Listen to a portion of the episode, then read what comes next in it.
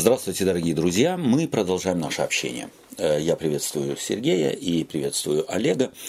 Э, наша тема сегодня будет посвящена э, некоторым примерам, взятым из Библии, в основном из Нового Завета, показывающим принципы, которыми характеризоваться должна бы церковь Христова в мире. Ведь тема наша – это церковь в обществе. И, скорее всего, нет ничего более захватывающего, чем жить с людьми, смотреть на людей, помогать, поддерживать, переживать их в их, э, в их переживаниях, радоваться их радостям и наблюдать их духовный рост.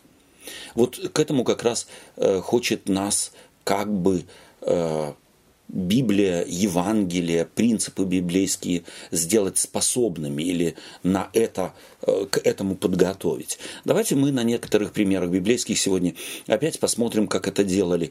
Делал Иисус Христос, какие принципы Он ставил на передний план, и посмотрим, как э, эти принципы постигли непосредственные последователи Иисуса Христа, Его апостолы, э, в примерно 2000 лет тому назад.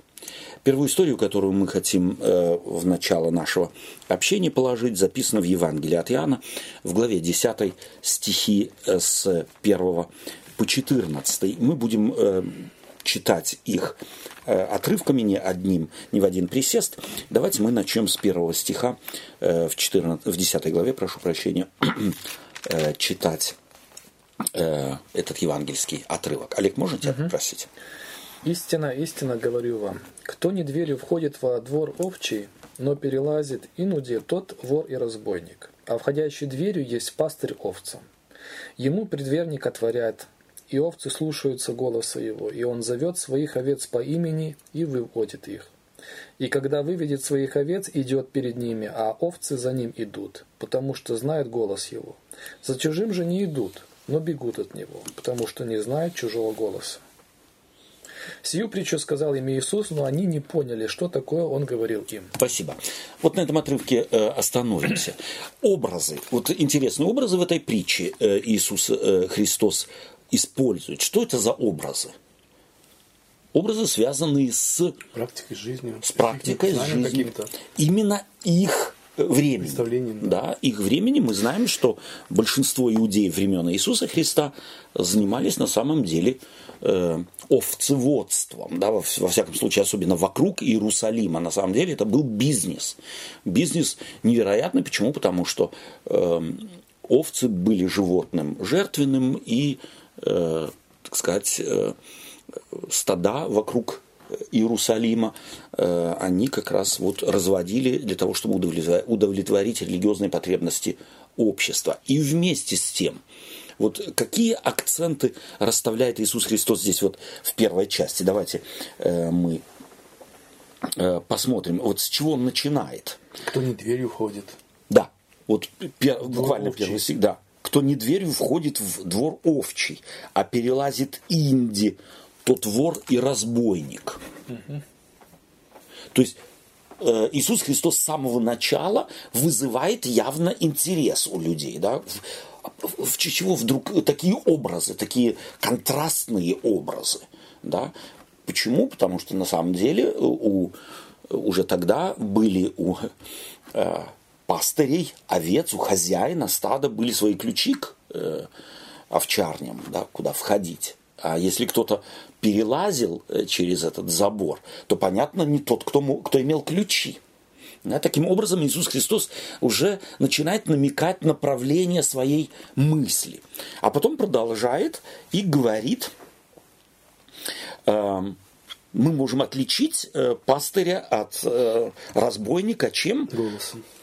Э, голосом. Знанием голоса. Да, а овцами. Овцы знают его голос, плюс он входит дверью э, а не... И по как... имени каждого знает. И знает каждого по имени. Вот представьте себе, какое должно быть отношение пастуха, то есть хозяина стада, что у каждой овцы есть имя свое. То есть это вот, что Иисус Христос этим хочет показать? Ну что, заинтересованность в овцах, что, в овцах? что у него действительно, если он знает характер каждой овцы своей, ну, угу. имя, по угу. крайней мере, да? да, или какое-то Да. примерно такое этот, название какое-то там, Да, кличку, кличку какую-то. если, если овец иметь в виду, то это явно говорится о том, что паст, этот, этот э, пастух, он свой человек там. Да. И он, у него индивидуальное отношение, то Да. есть имя, э, то есть он смотрит на овец не как на стадо, Да. А как на, на каждую отдельность. на каждую в отдельности. То есть на самом деле я могу себе представить, что э, такие, такими качествами отличался, наверное, не каждый пастух. То есть Иисус Христос, а такие пастухи, скорее всего, были. То есть он берет здесь максимально положительный пример отношения хозяина стада, то есть пастыря, эм, к своему стаду. Если взять на сегодняшний день, например, да, а, у меня нет опыта со стадами, с Да. стадами, но вот я смотрю людей, которые животных держат. У кого-то больше, у кого-то меньше, но разные животные. Да. Но у многих, э, когда они теряют этого животного, оно умирает или еще что-то происходит, то они так переживают, как будто бы имели дело с ребенком. Это на самом деле так. Да, и вот это говорит о том, что вот это такое Такая отношение. связь во- возможна. Да, Да, да. То есть ты хочешь подчеркнуть, что это не просто фантазия какая-то, а такая связь на самом деле возможна. Эмоциональная связь, Даже привязанность я к помню, животному. допустим, у моего друга отец, он постоянно бычка э, заводил вначале и выращивал. А когда надо было резать, он э, уходил из дома, потому что не мог на это смотреть. Окей. Мгм. Ну, Ну, это азиатские ну да, вот эти да. вот культурные, да, э, То есть он, он контекст. так относился к своему к привязанность, да, что он да. Не мог смотреть, как он потом будет Да, этот, умирать. умирать. С одной стороны, Иисус Христос рисует, пастырь знает овец по имени. А с другой стороны, этому противопоставлено Вор, разбойник, которому безразлично. безразлично, да. И во взгляде на, э, на стадо овцы знают голос. Да? То есть хозяин знает по имени овец, а овцы знают его голос. И потому если вор и зовет, и, и так далее, то они не реагируют, ибо он для них Чужой. чужой. То есть Иисус Христос показывает вот эту, на самом деле, очень эмоциональную связь обоюдную. Вот для меня это важно, как мне кажется, что связь обоюдно эмоциональная. То есть не только пастырь привязан к овцам, и выделяется тем, что он дает каждой овце имя и знает их по имени, но и овцы реагируют на такого пастыря, знают его голос, следуют ему. И вот интересно, что Иисус Христос здесь говорит, а, и когда выводит своих овец, идет перед ними, не за стадом подгоняя его, а впереди стада, и стадо следует ему. То есть тоже совершенно изумительный образ того, вот той разницы. Есть два рода пастырей. Есть род пастырей, которые смотрят на овец как на э, стадо, и им безразлично, самое главное, количество должно, так сказать, арифметика должна сходиться. А э, индивидуального подхода, индивидуального интереса, отношения, от- оно отсутствует просто-напросто. А есть другая категория пастырей, они настолько интенсивно связаны эмоционально со стадом, что им не надо стадо подгонять. То есть стадо следует им, нет бича, нет овчарок, я бы сказал, да, то есть вот для меня, э, давайте попробуем на самом деле вот этот образ э, приземлить к обществу людей, ведь пас, э, пастыри здесь, это Бог, это Спаситель, и овцы – это прообраз церкви, это прообраз общества человеческого. И внутри них действующих лидеров. Вот фактически какое общество здесь Иисус Христос критикует? Ну, общество, которое э, подгонять нужно. Общество, которое подгоняемо. Да, да. то есть, э, когда не добровольно идешь, а идешь, ну, потому что, допустим, это надо по какой-то другой причине. Не потому что ты хочешь, а потому что это так положено, Да. потому что так. Не потому, что тебе как овце Да, выгодно, да, да. а потому что того требует от тебя Какие-то обстоятельства там. обстоятельства или пастыри, Да. в кавычках, Да. да. политические или лидеры, духовные или лидеры, какие бы там ни, ни были социального характера. То есть э, общество, двигающееся в совершенно определенном направлении, не потому, что оно доверяет Потому что да. тем, кто их ведут, а потому что их к этому вынуждают. Да. Образ, э, не знаю, каждому из нас, наверное, приходилось, даже если не реально, то по телевизору видеть э, стадо овец э, с пастухами, которым помогают овчарки. Да? То есть вот для меня это очень такой вот пластический образ. Сколько у нас овчарок? Общество сегодня, скорее всего, без овчарок, без полиции невозможно. А сколько овчарок у нас внутри общества, носящее или налагающее на себя имя христиане. И считают нормальным, что должны быть, у нас должны быть овчарки. Если мы людей не заставим, если не их загоним в загон, в, какой, в который нужно, то какие же мы христиане? Вот, собственно говоря, вот в этих образах, если говорить, как часто мы вот с этим сталкиваемся.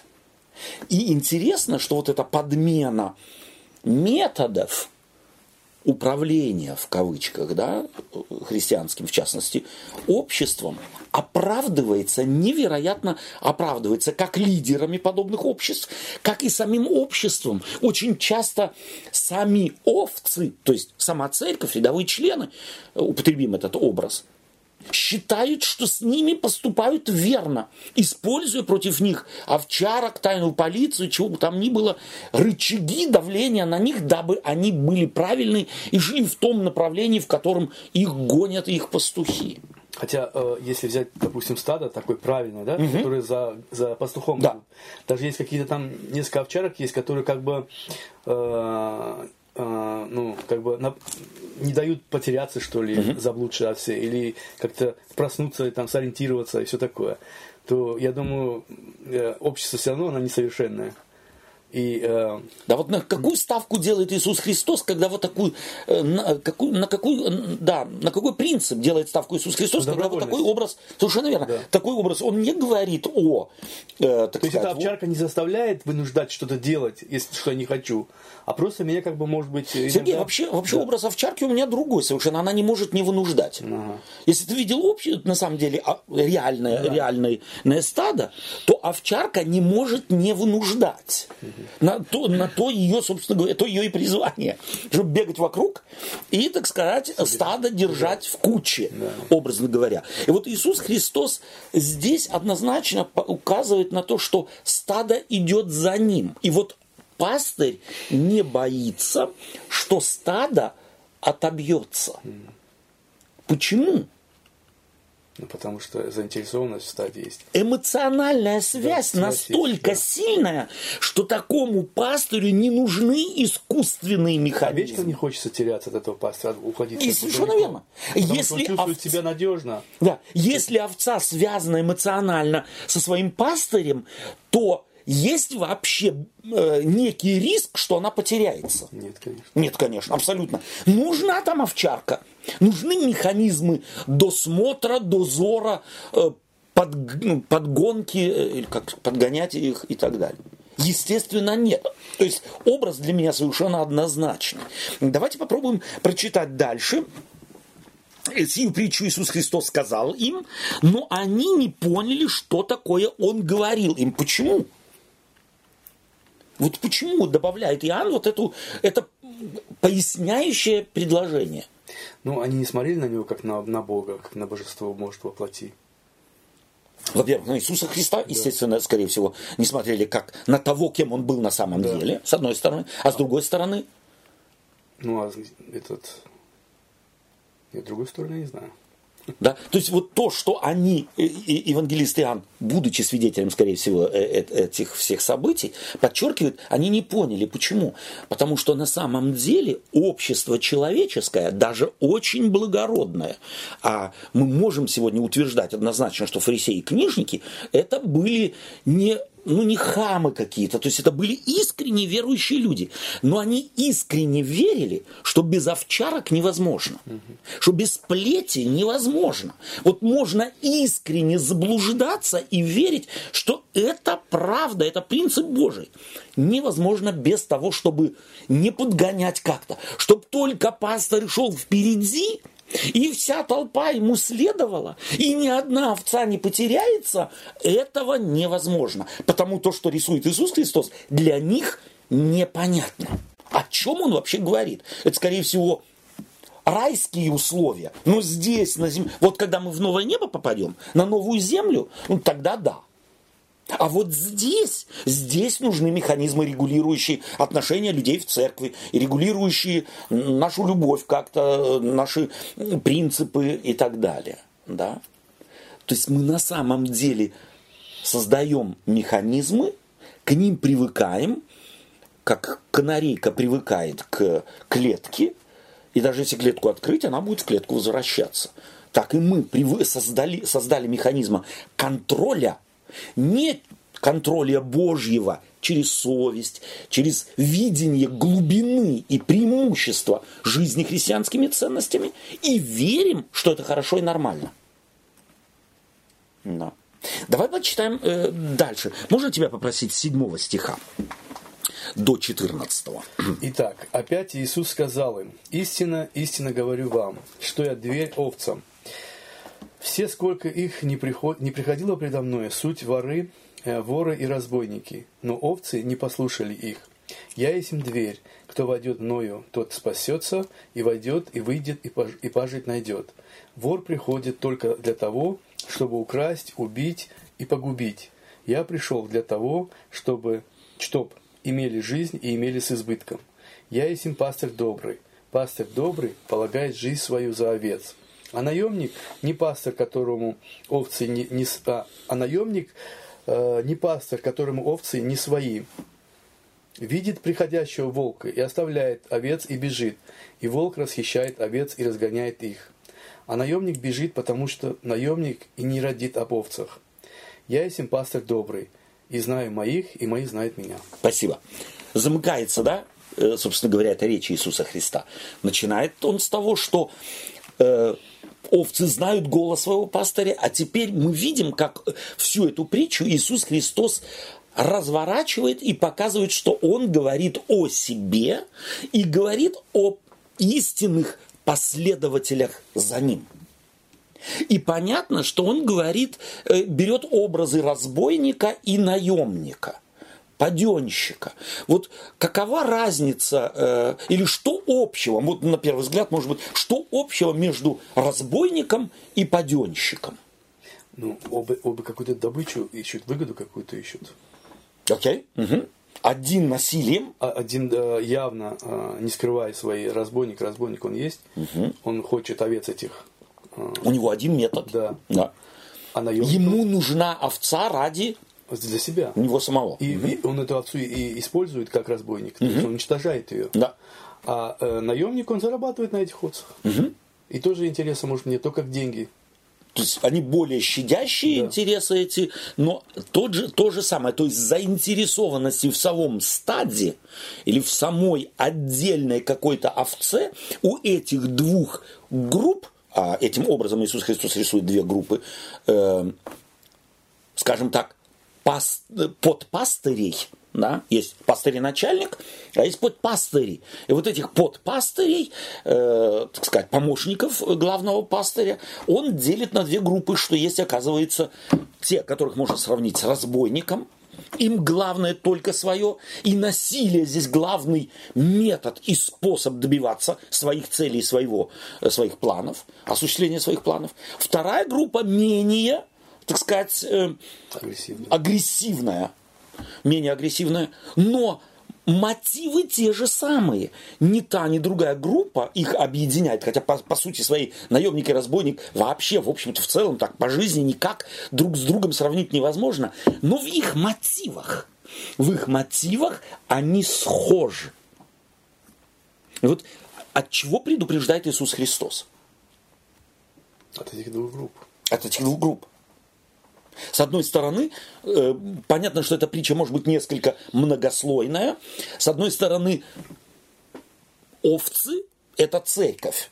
Но с другой же стороны, эти же овцы, кто-то из этих овец может быть и пастырем, да, это уже, так сказать, духовное значение, и может быть наемником, а может быть и на самом деле очень схож с характеристикой своего пастыря-начальника. Здесь, может быть, стоит, чтобы более, может быть, пластично на нашем языке э, так сказать, проиллюстрировать эту притчу Иисуса Христа, может быть, стоит спросить себя, вот в чем разница э, какого-нибудь предпринимателя, который создал свою фирму, и э, людьми, которых он нанимает, чтобы в его фирме работали. Вот есть разница между этими, так сказать, опять, э, скажем так, характеристика групп, группы да, какой-то. Одна демонстрируется э, предпринимателем, у которого есть своя фирма, а другая группа в той же фирме, но работает на этого предпринимателя. Наемники. Наемники. Вот чем, э, так сказать, где вот отражается вот этот принцип, который Иисус Христос 2000 лет тому назад нарисовал, э, в переносе на ту вот э, этот образ, который вот мы как-то берем. Ну, э, тот хозяин фирмы, если так можно mm-hmm. говорить, он явно заинтересован, что, mm-hmm. чтобы было все хорошо шло. Mm-hmm. Он день и ночь может думать об этой mm-hmm. фирме, okay. потому что э, э, может он даже больше больше э, вкладывает и думает о этой фирме, чем, допустим, э, о, о своем доме там. Mm-hmm. А наемник он ну, свои часы как бы отдал, отработал, uh-huh. и как вышел из этой работы, он, скорее всего, забывает про эту работу uh-huh. уже. Он думает, у него уже этот, как говорится, как иногда даже иногда так вот иногда бывает, что ты выходишь из работы, начинаешь о чем-то говорить о работе, и тебе сразу это самое, все, мы уже вышли, угу. давай работе забудем. Да, окей. Э, давай попробуем это перенести на духовную, на духовные э, признаки или принципы. Вот где подобные, скажем так, элементы могут проявиться в жизни верующего человека? Где их, как они, э, как они обнаруживаются? Вот э, чтобы э, наш слушатель или мы сами тоже могли проверить себя. Вот я наемник, я овца, и одновременно, ведь эти, э, так сказать, образы, они э, переходящие, да, та же овца, она может быть и пастырем, она может быть и наемником, и она может быть и просто овцой. Да? То есть это переходящий такой образ. Как проявляется в духовной жизни вот этот явно явно негативная эта характеристика, которую Иисус Христос здесь нам как бы вот э, вырисовывает ее, выпуклой делает. Как она может проявляться где? Я думаю, что один из таких э, показательных э, примеров это когда человека очень интересует, все ли правильно он делает. Угу. Да, угу. Вот у него такая назойливая, постоянно а вот я вот этим правильно, я не грешу вот здесь, угу. а это я правильно понимаю, а это вот я правильно делаю. То есть его жизнь... Почему, почему, почему он так... Вот есть, да. есть же два мотива так думать. Угу. Один положительный, а другой явно отрицательный. Да. В данном случае я, да, угу. говорим об отрицательном да. примере, потому что он переживает, что э, если он что-то неправильно сделает, то ему, так сказать, шеф небесный по рукам надают, угу, да, угу. то есть для него урежет зарплату, урежет зарплату, да, то есть не даст премиальных. какие-то будут последствия да. очень плохие, угу. вот, поэтому вся его жизнь сосредоточена на том, чтобы удовлетворять э, вот тот минимум, который от него шеф угу. требует, угу. да, и когда он э, в договоре обозначено, да, когда да. когда у него есть вот это чувство внутреннее, что минимум э, он удовлетворил, то он спокоен, угу. все, можно расслабиться, и он тогда уже фактически там может ожидать и от шефа. Ну да, да? конечно. То есть, да. если я все пункты договора выполнил, то уже не я шефу должен, да, а да. шеф должен мне. И причем, э, мне кажется, угу. что очень параллельно здесь, э, как вот Сергей говорит, э, что очень они похожи с таким вот наемником обычным, угу. да, человеком, угу. где, который работает за зарплату. Да. То есть, вот если, допустим, у меня в контракте стоит в рабочем, да, там 5 дней рабочая угу. неделя,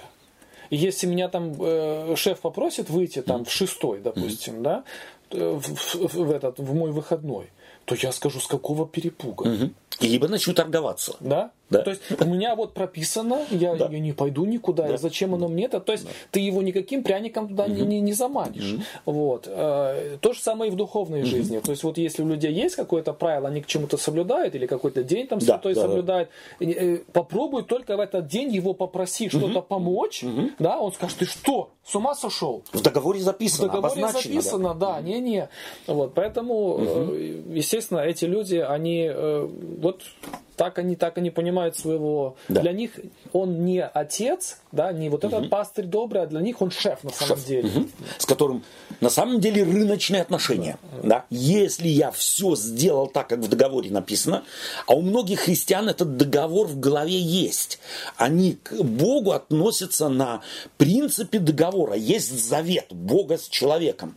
И вот что-то делает Бог, а что-то должен сделать человек. Да, причем а, они все, как правило, невротики, потому что мало того, что они беспокоены текущими событиями, да. так они еще и переживают событиями, которые э, никак они не могут Не владеют не ими, да? владеют ими, Да, да, то есть как оно будет, они Да. думают, что шеф от них ожидает, чтобы они просчитали события Совершенно. будущего, к ним приготовились, Да. потому что шеф скажет, типа они говорят, вот я тебе дал инструкцию, Да. а ты сидел Да. и ничего не делал, Да. за это ответишь? Не просчитал ничего. да, Это твоя задача. Ну. Просчитать, чтобы быть готов. Да. Быть готовым. Да. Как, э, любят у нас некоторые э, говорить, э, предупрежден, значит вооружен. Типа того, да. Вот ты должен, так сказать, самого себя предупредить. Вот именно. и других предупредить. И значит, ты уже вооружен. Да.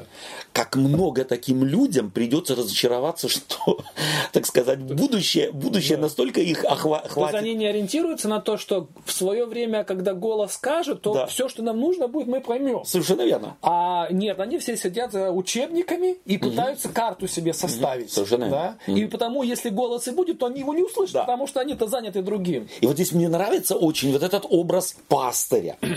Пастырь не говорит, что вот я дверь овцам, входящий или выходящий войдет и пажить найдет. То есть фактически вот образ паствы, образ стада совершенно изумительно отражает вот это отношение Бога к людям. Не морочьте себе голову, если вы ко мне пришли, то вы пришли навсегда. Да? То есть вот это вот не может овца не войти в дверь. Не может овца не искать, э, скажем так, овчарни. И вошед в эту дверь Христову, у вас все проблемы решены. За пажить отвечаю я. То есть пажить это благословение, это успех, это э, жизнь вечная и так далее. То есть это образ. Да? Я отвечаю. Пастырь отвечает, не овца. Не овца ищет пажить. Не овца ищет путь. Э, не ей, ей не нужен э, на навигационная система, да, Э, и высчитать, как далеко еще идти к пажити, как, э, а какими путями туда идти и так далее. То есть она может на самом деле успокоиться. Вот это образ для меня невероятно э, такой вот запечатлевающийся. Как часто вот для меня он и критерий то- того, что я за овца. Вот какие заморочки у меня в голове находятся, и что я собой представляю, вот насколько я соответствую этой картине, идущего впереди меня пастыря Иисуса Христа, знающего прошлое, настоящее и будущее, у которого есть цель. Надо мне напрягаться, чтобы мимо цели не промахнуться. И вот этот голос, он же в настоящем времени. Ты его Да. слышишь, На самом ты его деле. не слышишь в будущем или вчерашнем. Да. И ты идешь вот именно ориентируясь на этот голос, Да. постоянно ориентируясь вот на семиминутный, как говорится, вот этой вот э, слышанием. Да. То есть совершенно изумительные образы. И вот интересно, что Иисус Христос потом э, конкретизирует эту, эту вещь. Я есть пастырь добрый в, этой короткой, в этом коротком пассаже. Два раза он говорит о себе, что он есть пастырь добрый, и он знает своих, и свои знают Его. его. То есть вот то, что он говорил о, во взгляде, в притче на пастыря и э, стада, теперь он переносит это на последователей своих и говорит, мы друг друга знаем. Это уже семейные отношения. Знать друг друга, знать по имени. Овцы его, он знает по имени с последователей своих. Это, э, собственно говоря, совершенно другой, э, другая высота взаимоотношений, если можно так сказать. Э, И отражает обоюдную заинтересованность. Пастырь заинтересован в в данном случае Иисус Христос, человечеством. Кстати, угу. я вот вашу мысль хочу да. продолжить. Пожалуйста. вот в 15 главе э, Иоанн, он еще, так сказать, больше, как мне кажется, углубляется угу. и э, показывает вот сердце Иисуса Христа, угу. где он говорит вот то, что говорите, что да. он заботится о пажице, угу. где Иисус Христос, что я пойду, приготовлю вам место. Да. Да, вот эти образы да. показывают, да. вам ни о чем переживать Вам строить не, не надо, кирпичи да. делать не да. надо, да, камни тесать и так далее. Да. Я пойду и приготовлю вам место. Спасибо тебе. Таким образом, следование Христу это Спокойствие. Спокойствие. Это не профессия. Вот мне кажется, что очень часто христианство, во всяком случае, может быть, я ошибаюсь, пусть меня поправят те, кто слушает, может быть, вы. У меня такое впечатление, что христиане специализируются на совершенно определенные темы. Христиане сегодня больше похожи на профессионалов. А профессионал отличается от непрофессионала, от, от любителя чем? Он знает. Свой, и, и у каждого свой какой-то определенный профиль. И, совершенно верно, свой профиль есть. А э, по Христу, по этой притче, это, собственно говоря, больше состояние душевное. Да, это эмоциональная привязанность. Это на самом деле вот религия Христова – это религия взаимоотношений. Не принятие к себе на фирму профессионалов, которые не промахнутся, которые все сделают, знают на зубок э, э, содержание договора, и никогда не приступят его. Это состояние тогда ты можешь и ошибку сделать, хотя ни один профессионал не застрахован от ошибок, да. Но вот такой вот любитель, я бы его я бы э, этот образ взял, любящий Христа, любящий эту принципу, любящий эту фирму, употребим это слово, или церковь Христову, он совершенно другими нитями связан с тем, кто является пастырем-начальником, с тем, кто является основоположником церкви Христовой здесь на земле. Таким образом, да, пожалуйста. Я, я хотел поделиться реальным примером. Да. Не так давно читал. Это всегда интересно. Да, в этих э, новость такая была, что значит какая-то в, ну, в США угу. какой-то предприниматель частный, угу. не очень большая фирма, ну не очень а относительно там, да. 100, может 200 да. сотрудников, но вот он настолько, как сказать, привязан к своей фирме, но угу. этим не, не ограничилось, он пошел дальше. Угу. То есть вот пропорционально, как фирма богатеет, угу. он поднимает автоматическую зарплату своим да. сотрудникам. Угу. Таким образом, что они начали столько зарабатывать, да, да. что, собственно говоря, э, они начали его догонять. Да. Да? То есть да. вот он это... И что они сделали? Они угу. на его день рождения решили сделать ему сюрприз. Они угу. все скинулись и купили ему новое Тесла. Да? Okay. То есть вот это ага. показатель, вот этот электромобиль, да, да который да, да, сейчас да. это. Самые... То есть вот это показатель, что сотрудники их никто не заставлял. Да. Да? Но вот они прониклись к своему настолько, настолько да. то есть вот они срослись со своей фирмой. Да. Да? Да. Они части ее. Часть ее. И вот да, интересно, да, да, вот интересно, что сегодня, вот ты э, рассказываешь, это ведь сегодня философия на самом деле взаимоотношений у преуспевающих фирм чтобы люди, работающие в фирме, работали не ради денег. денег деньги как бы э, сопутствующий эффект положительный, чтобы они прониклись в философией данной фирмы. Чтобы они стали частью данной фирмы. Многие фирмы предлагают стать, э, так сказать, э, как это называется сегодня в бизнесе, э, часть фирмы купить. Mm-hmm. Да? То есть через э, там различные бумаги, ценные и так далее. И таким образом еще больше проникнуться и работать на фирму не на себя, не на свой кошелек, а на фирму, и тогда, естественно, все остальное делается. Это взято из христианских принципов. Вот интересно, христиане теряют а бизнесмены этот христианский принцип давно уже поставили на поток и этим зарабатывают деньги. И я спрашиваю себя, почему в христианстве это невозможно. Это возможно, просто в отличие от бизнеса, у бизнеса нет в голове злого дядьки на ней. Да. Да. Они исключительно видят да. мир возможностей. Да. Да? И из этого мира черпают. И раз эти возможности есть, что же их, так сказать, это, да? да? Супер, Олег. О. Следовательно, супер. Следовательно, христианам что мешает? Их заморочка. Их представление о том, что на небе есть злой дядька. Да. А не пастырь добрый. Именно поэтому, как вы неоднократно говорили, что те, кто не будут спасены, только, только те, кто этого злого дядьки боялись, да. и, и как да. следствие у них никакого отношения Отношения. с ним нет. Абсолютно. Да? Они, они отсеются автоматически, автоматически собственно говоря. Да. Спасибо вам. Давайте пойдем э, дальше и прочитаем в 10 главе всего один текст. В 10 главе стих 16. Есть у меня и другие овцы, которые не с сего двора, и тех надлежит мне привести. И они услышат голос мой, и будет одно стадо и один пастырь. О! Что здесь Иисус Христос здесь ставит точку? Вот здесь он поставит точку. Какую? Жирную точку. В чем ее суть? Есть у меня овцы не сего двора. Какой двор он имел в виду? Ну, Израиль. Израиль. Иудею. Вот тех, которые считали себя если есть хорошие люди на земле, да. избранные, мы избранные, мы народ Божий, мы дети Авраамова и так далее. Вот можно быть э, детем Авраама, но не быть детем Божиим. Вот этот ну, парадокс существует. Я могу быть добрым наследником каких-то там, скажем так, важных протестантских принципов 17, 18, 19 столетия, но не быть детем Христовым, наследником моих духовных предков, но не больше – а у меня есть овцы и другого двора. Не сего двора, другие дворы. Откуда этот образ? Ветхого Завета. Из Ветхого Завета. Апостол Павел много примеров приводит, где, угу. где язычники будут э, собираться угу.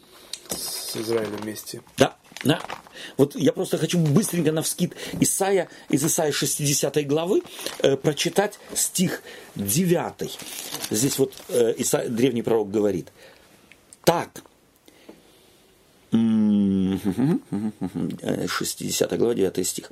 «Меня жаждут острова, и впереди их корабли фарсийские, чтобы перевести сынов твоих издалека и с ними серебро их и золото их во имя Господа Бога твоего и святого Израилева, потому что Он прославил тебя. То есть издалека Бог собирает своих. И образ пастыря Господь пастырь мой. Это древний, э, древний э, Э, или ветхозаветный термин, терминология, которая э, использовалась очень часто э, на самом деле пророками древними. Таким образом, Иисус Христос, собственно говоря, не мог не шокировать духовную элиту, с которой, которая за ним наблюдала, которая за ним смотрела, каждое слово ловила. Не могла не, не шокировать. Почему? Потому что они считали, вот здесь граница закончилась. Христос берет и эту границу, если можно так сказать, взрывает. Он говорит, у меня есть овцы не сего двора. Э, интересно, он не говорит волки не сего двора, я должен их преобразить в овец. Нет, это есть овцы. Они, может быть, еще и не знают, что они овцы двора Божьего. Но пастырь знает, что они есть. Пастырь знает их по имени. И он говорит, мне должно их сюда, в этот двор привести. Даже не привести, говорит, он говорит, они услышат голос мой. Да, они услышат, все, несомненно. Этого достаточно. Несомненно. То есть они да. сориентируются на это. И вот опять-таки, как смотрят, э, собственно они говоря... Привесь, привесь. Привесь, привесь, да. Э, как смотрят современные многие христиане вот на тех, которые ну, не держатся их норм, их правил и так далее. Ну, как, отпавшие какие-то там э, люди, которые не спасутся. Да. А у Христа какой взгляд? У меня есть овцы. Он не говорит одна, во множественном числе. То есть их много, этих овец. И мне должно их привести. Кто приводит людей? Сами же люди, конечно. Пастырь. Бог. Пастырь. Пастырь. То есть сам Творец, сам пастырь приводит, э, так сказать, э, овец в свое, в свое стадо. Вот здесь интересно, э, может быть, стоит напомнить, что э, очень часто мы неправильно интерпретируем избрание Богом народа израильского. Да? Бог избирает народ израильский, сам народ израильский очень часто неверно интерпретировал свой, свой статус. Да? Э, они смотрели на себя как на исключительную группу людей. Да, потому что другие отказались там. Совершенно верно. А мы вот приняли. А Очень вот разные есть теории. Были, да. И так далее и тому подобное. Да. А на самом деле Библия показывает, что это принцип парс про тото. То есть если часть чего-то кому-то принадлежит, то принадлежит ему и все. Да. То есть вот э, в саду Едемском этот принцип был продемонстрирован деревом посреди рая. Угу. Таким образом, Бог э, говорил, напоминая, вот это дерево, которому я говорю, не ешьте от него – Таким образом, его, через его запрет, через, или, может быть, не запрет, а выделение одного дерева, он присутствовал в этом раю и напоминал постоянно тем, кто должен бы там жить, о том, что рай не принадлежит им, а он весь принадлежит кому? Хозяину. Хозяину, который наложил табу на совершенно определенное, на определенное дерево, в частности. Да? Так и выбор одного народа среди народов является вот таким вот таким принципом парс протото. Часть, малая часть от невероятно большого количества, наличие которого показывает, что все остальное принадлежит тому, кто какую-то часть себе, так выделил. сказать, выделил. Это сигнал должен бы быть, но можно, оказывается, сигналы Божии интерпретировать извратно. И, да, извратить их и неправильно их интерпретировать. Итак, э, э, пастырем является Бог, и когда Иисус Христос налагает на себя этот образ «я пастырь добрый», то что он фактически говорит? Я Бог. Я Бог. Вот отсюда, на самом деле, из вот таких отдельных фраз Христовых, и церковь, когда-то, я прошу прощения наш, э, у вас, и, может быть, у наших слушателей, что я опять напоминаю, вот эти фразы необходимо слышать. И сумма этих фраз, где Иисус Христос однозначно налагает на себя образы ветхозаветных пророков, которые они относили только на имя Божие, налагает он их на себя, это в сумме и создало учение, а правильнее описание того, что христианство понимает под э, триединством божества. То есть Иисус Христос является Богом на земле, а не э, полубогом э, или там адаптированным, или еще э, кем-то, как это некоторые христиане, псевдохристиане, собственно говоря, интерпретируют. Давайте мы посмотрим одну для меня совершенно изумительную здесь вещь, историю, которую предлагает, предлагаю я прочитать в Евангелии от Луки в главе 19. Э, собственно говоря, может быть, мы ее и читать не будем, но стоит ее открыть, чтобы так глазами может быть, следить. Это история очень знакомая всем. История э, входа Иисуса Христа в э, Иерихон и встреча э, Иисуса Христа с Закхеем. Угу. То есть мы можем буквально первые, э, первую фразу прочитать, потом Иисус вошел в Иерихон и проходил через него, и вот некто именем Закхей, начальник мытарей и человек богатый, искал видеть Иисуса кто он, но не мог и так далее. Вся история нам известна. Да? Этот э, Закхей за неспособностью из-за роста, из-за того, что э, тол, через толпу не может пробиться, э, он ищет. Вот в чем его поиск, так сказать, манифестировался, обнаружился? В том, что он искал а получается, что в этой истории как бы Захей его ищет. Угу. Да? Вот это какая-то, как сказать, он ищет ищущего. Ищущего, да. Угу. То есть Христос и пришел, вот это для меня параллель к тому, что мы говорили с вами о самаритянке несколько э, там, э, э, тем назад, да, что Иисус Христос создается у читателя, может быть, впечатление, что Иисус Христос случайно с ней сталкивается у колодца. На самом деле, если всю совокупность истории видеть, что Иисус Христос, Иисус Христос идет туда, потому что знает, куда идет и ради чего идет. И вся беседа показывает, указывает на то, что Иисус Христос знает, чего говорит и ради чего говорит, и почему говорит, как говорит. Так и здесь в Иерихон входит Иисус Христос, потому что здесь есть некто, кто его в кавычках ищет. И вот у меня такой вопрос. Э, думаю, что стоит его задать. Не знаю, насколько он умный. Э, вот если бы Иисус Христос не искал, нашел ли бы Закхей? Нет, конечно. Я думаю, что это риторический вопрос. То есть, если бы Христос не был ищущим, то тогда Закхей никогда бы ничего не нашел. Иисус Христос прошел бы мимо, и все на этом. Это скорее говорит о том, что э, вот это вот об этих отношениях, угу. которые ты, ты говорил до, да. до этого, угу. вот это вот существовало уже между ними. Да. Вот это влияние, опять же, самого благодати. Невидимое никем, да? А. И, может быть, даже, прошу, перебью тебя, неосознанное самим Закхеем Да. до конца, да? Вот по крайней сама история мере, показывает. Вот этих двух людей, вот женщину, которая к нему приближалась, Да. чтобы исцелиться, и Закея, который хотел его найти, чтобы поближе с ним как бы рассмотреть его. Э, Это говорит о том, что э, они выделялись из толпы. Вроде бы... э, И их уже что-то объединяло да, со Христом. Да, да. И поэтому они тянулись к этому голосу, как бы так можно сказать. То есть, если я читаю эту историю, то мне кажется, как важно ученикам показать, здесь Иисус Христос невидимой рукой управляет этим Закхеем, и Закхей совершает действия, вещи, которые приписывает, скорее всего, самому себе. На самом деле, это действие в нем вот благодати Божией. Однозначно.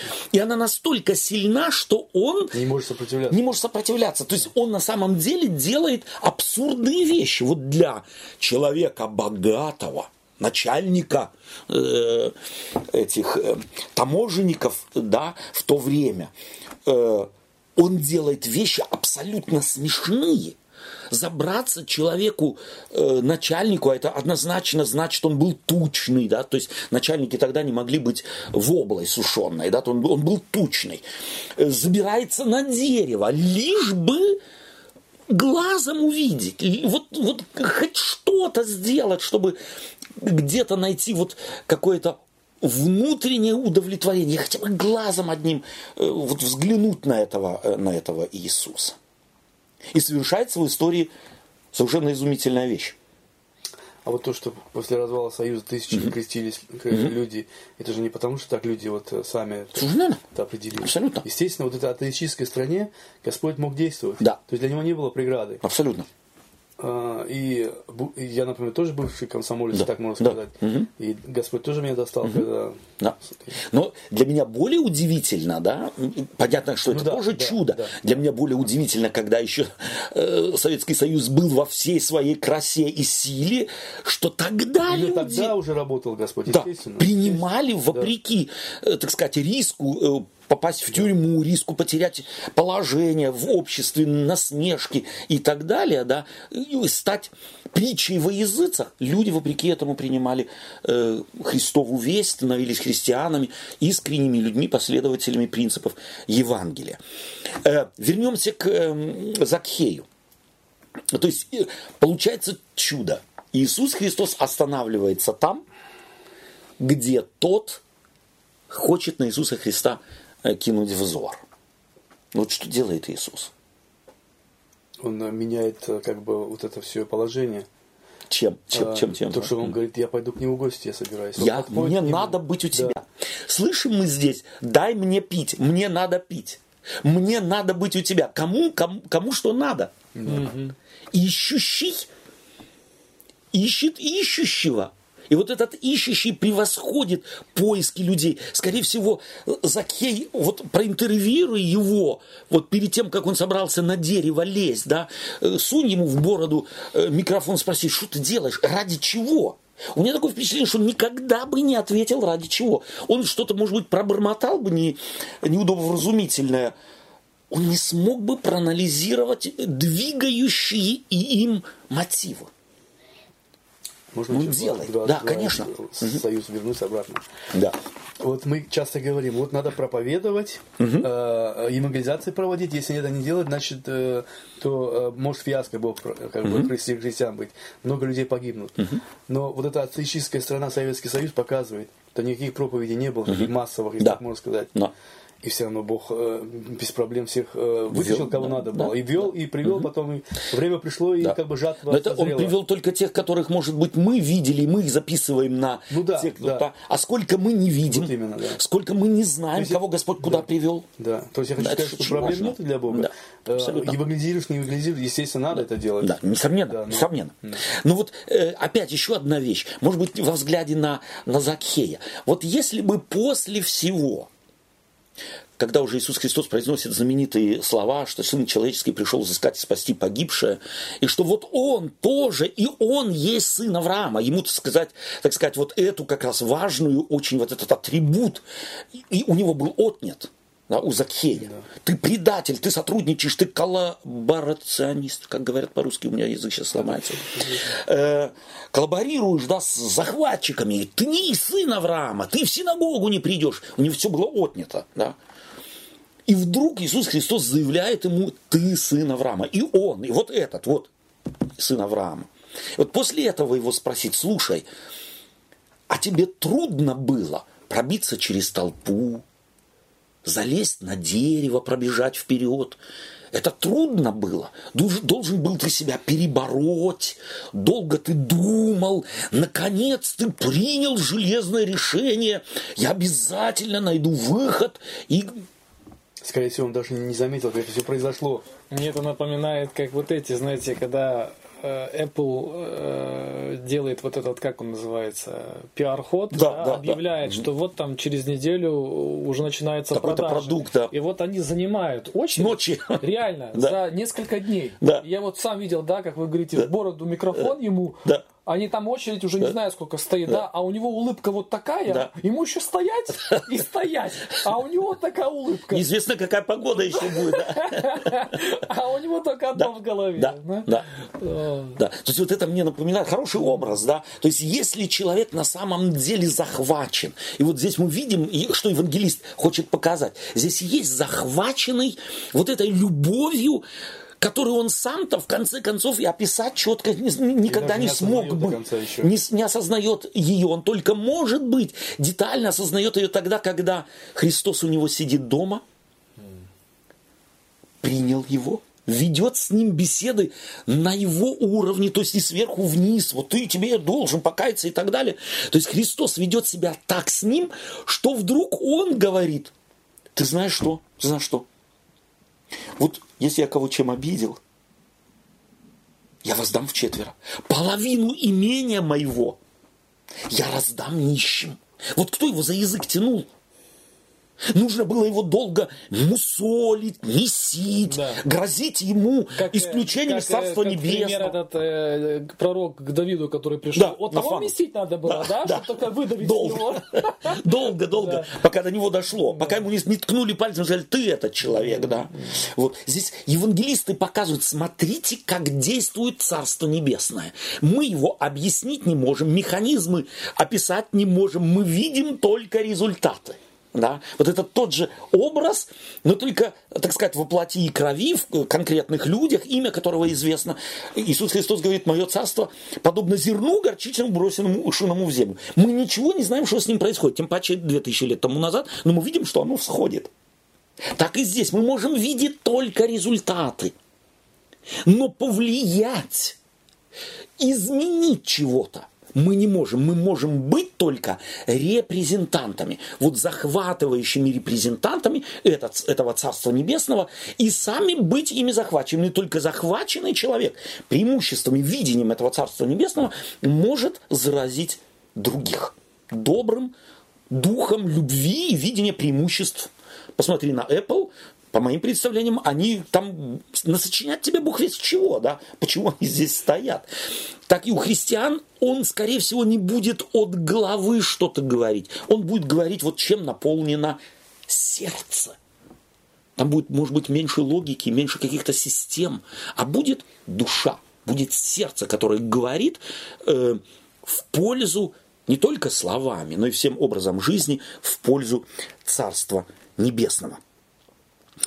Э, мы уже задали вопрос, если бы Иисус не искал, что нашел бы Закхей? Э, понятно, что он ничего не нашел бы, да, сколько бы ни искал.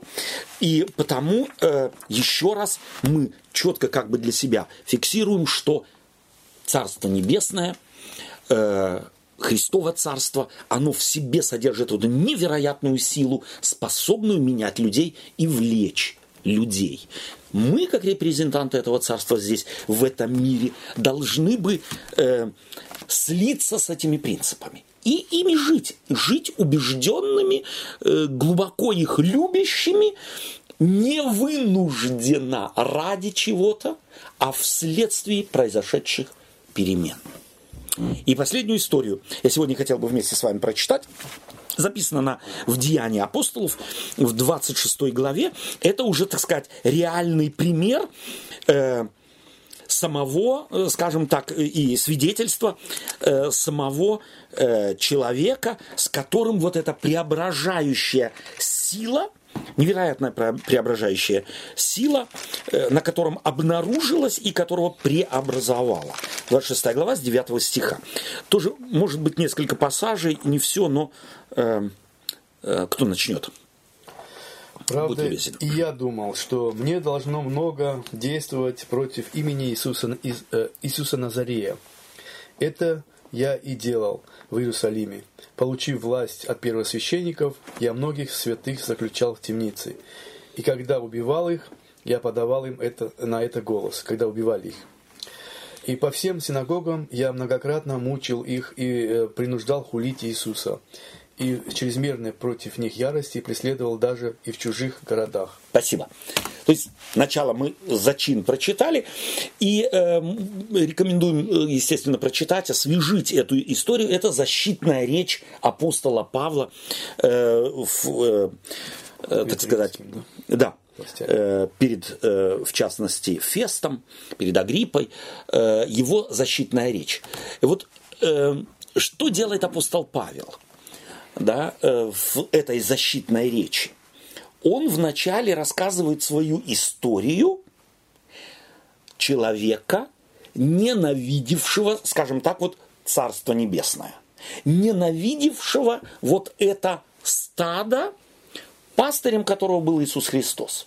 Да? Христиан ненавидел – и по его собственному свидетельству он считал, что он должен их преследовать даже до смерти, и это одобрял сам, и, и преследовал их по всем городам, не только в Иерусалиме. То есть это был активный враг, волк, да, вот волк, который, так сказать, терзал стадо э, пастыря Иисуса Христа. И вдруг с ним что-то происходит. Вот как он свидетельствует – да, как он рассказывает, что с ним произошло. Э, и потом фактически э, логически спрашивать, неужели я после этого, вот все, что со мной произошло, когда меня остановил э, Иисус Христос лично, когда Он дал свидетельство того, что Он есть, что Он воскресший, после этого всего что мне оставалось делать? Вот эта сумма его, собственно говоря, апеля к Агриппе, к Фесту, да, в конце, в конце, что говорит Фест? По-моему, Фест, да? Эм, э, стих 24. Когда он так защищался, Фест громким голосом сказал, «Безумствуешь ты, Павел, большая ученость твоя доводит тебя до сумасшествия. Павел не был дурак. Понятно.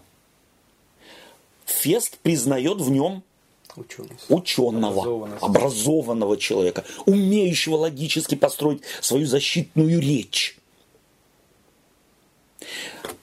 Вот я слышу здесь как очень часто сегодня христиане говорят, ученые среди христиан – это плохо.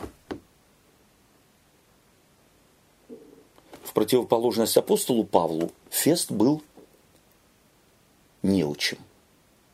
Как он аргументирует?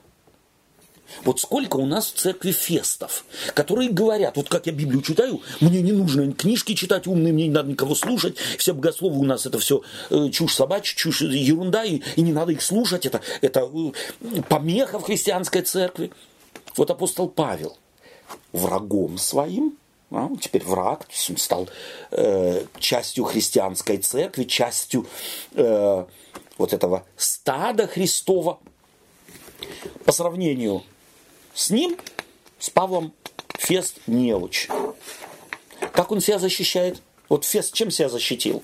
Твоя ученость, она виновата в этом. Mm? Слишком уж ты Вот сколько учился. у нас фестов в церкви? Ученость доведет до сумасшествия. У ученость все не так будет излагать. Вот умно Павел здесь изложил все. Умно. И текст этот у нас, его проповеди, потрясающая да, последовательность, выводы, логика, доказательств, острота и четкость его доводов. Не комар носа не подточит. Источники указаны, факты приведены и так далее. И он говорит, есть свидетели того и другого и третьего. Да, если кто-то хочет мою жизнь знать, я здесь в Иерусалиме жил, они могут засвидетельствовать, как я жил. И я жил точно так фест, как ты. Вот как все, которые меня обвиняют, я так жил. То, что я сегодня другой, не является следствием моей той жизни. То, что я сегодня на скамье подсудимых, вот интересно, он говорит, я за что? За что меня судят? За вашу же общую, за нашу с вами общую надежду. Ведь разве иудеи не ожидают Мессию? Кто из иудеев не ожидает Мессию? Тот не иудей, кто не ожидает Мессию. До сих пор ожидают. И до сих пор ожидают. И апостол Павел говорит, вот за эту надежду, нашу общую надежду, но которая у меня имеет некую другую форму. Мне что-то открылось. Меня теперь судят. Апостол Павел ставит их перед совершенно определенным фактом. Вопрос, помогло? Вывод – Кому-то помогло там вообще-то. Кому-то помогло. Да. Понятно. Ну, в данном случае те, кому он апеллирует. Да. Да, тем, кому он обращается. То есть на самом деле вот мы должны научиться. И я ни в коем случае не э, хочу утверждать, что апостол Павел сделал что-то э, ну, ограниченно, как-то поступил и так далее. То есть, ну, понятно, под влиянием Духа Святого здесь проповедует, говорит, свидетельствует и так далее. Но мы четко видим, что даже умнейшая речь и как раз кого они не могут, не может умнейшая речь достать, если можно так сказать, обратить? Как раз глупцов, неучей, людей на самом деле узким кругозором, которые заинтересованы только в каком-нибудь мире. Самое главное, нужно Павла устранить, чтобы у нас здесь был мир. Пусть они верят в что хотят, пусть... Но самое главное – мир, с одной стороны. Да? А когда он им показывает, что это глупый, в общем-то, ограниченный э, ход мыслей и позиции, то тогда ему в лицо говорят. Ты с ума сошел. Ты с ума сошел. И виной в том Ты твоя ученость. То есть, если человеку, так сказать, человека не коснулась э, благодать Господня, э, а это, по моим представлениям, как раз вот в лице Феста, Агриппы прекрасно видно, то э, человеческая логика, человеческие доводы, э, теоретизирование э, не помогут. Вывод и то, и другое нужно. Но успокоиться нужно. Да нам нужно успокоиться. То есть на самом деле я здесь вижу, в, здесь в данном случае апостол Павел, он спокойный. Да, вот его спокойствие на самом деле дает ему и способность расставить точки над «и», показать людям, скорее всего, может быть и после проповеди апостола Павла, как и после смерти Иисуса Христа, можно было сказать, многие, э, так сказать, и многие священники покорились вере. Вполне его проповедь заставила кого-то задуматься, но на самом деле обращает не проповедь, да, обращает Дух Господень, обращает Бог, обращает тот, кто говорит, у меня еще много есть овец, которые не сего двора, и мне их надо привести. Этот самый голос, он человек через Павла слышит. Да, совершенно верно или там, через другого. То есть он слышит в конце концов не Павла и да. не за Павлом идет, да. а идет уже в конце концов опять-таки за пастырем начальником, который и Павла может использовать, и других э, людей э, для того, чтобы весть и принципы Царства Небесного в этом мире были представлены на выбор людям. Какие выводы мы делаем? Что берем с собой? Я думаю, что вот эта мысль которую мы обговаривали, э, что Христос, Он э, о своем стаде заботится, угу. у него есть много разных стад, да. чтобы мы не думали, что вот мой загончик, угу. он единственный да, у Господа. Да, да. И мне кажется, очень важно, что когда Господь другое стадо приведет в мое стадо, угу. вот чтобы я не был помехом этому. Да. Да? Потому что ведь я могу себя вести э, вот так, типа, это мое, угу. и чего вы здесь пришли да. вообще. Да? То есть да. вот понимать, что это может быть овца, выглядит по-другому, ведет да. себя по-другому, угу. мало ли какой у нее прошлое. Запах у нее другой. Запах другой, да. да. Вот, но, но не бодай. Но не бодай. Да. да. Угу. Спасибо тебе. Ну, вот это вот э, выражение э, «слышит голос его», да? Угу. И мы же говорили, что когда у человека есть вот эта связь, угу. живая связь э, отношений, да, от, от этих личностей человека с Богом, то и вот это вот добровольность, она угу. как бы двигатель, двигатель важно, человека. Угу. А когда ее нету, то церковь начинает применять рычаги какого-то угу. давления, рычаги власти, там угу. определенные, не знаю, которые наделенные. Да. Или ищут этой власти, или рычаги этой власти, для того, чтобы влиять на, на свою паству, так можно да. сказать. И часто... Что не может быть, собственно говоря, вот характеристикой стада, которое да. Господь создает да, в мире. Скорее всего, да. наоборот. Скорее всего, наоборот. Спасибо тебе. Дорогие друзья, мы закончили сегодня нашу беседу. Ее, собственно говоря, можно продолжить. Я думаю, что вы сможете продолжить. Наша цель только дать вот некие, некие импульсы для того, чтобы можно было в определенном направлении думать. Я здесь, э, слушая выводы, которые братья делают, вспомнил притчу Иисуса Христа о потерянной овце и э, намек, который Олег сделал. Да, когда Иисус Христос приведет тех не сего двора. Давайте на самом деле проверять самих себя, кто мы – бодающиеся или бодающие тех, кто на нас не похож, другим запахом, другой образ жизни, может быть, ведет. Давайте научимся любить. И когда мы, я вот этот образ развиваю, э, приведенный в стадо реально э, другой овцы, которую из любви пастырь привел в стадо свое. У меня вопрос, если его начнут домашние здесь бодать, на чьей стороне будет пастырь? Давайте стремиться к тому, чтобы проникаться любовью и не руководим, и руководимые не любовью или лже-любовью на самом деле вдруг не оказаться еще и противниками, противниками пастыря. Я благодарен вам за внимание и желаю вам благословения при исследовании этой темы. Всего вам доброго. До следующего раза. До свидания.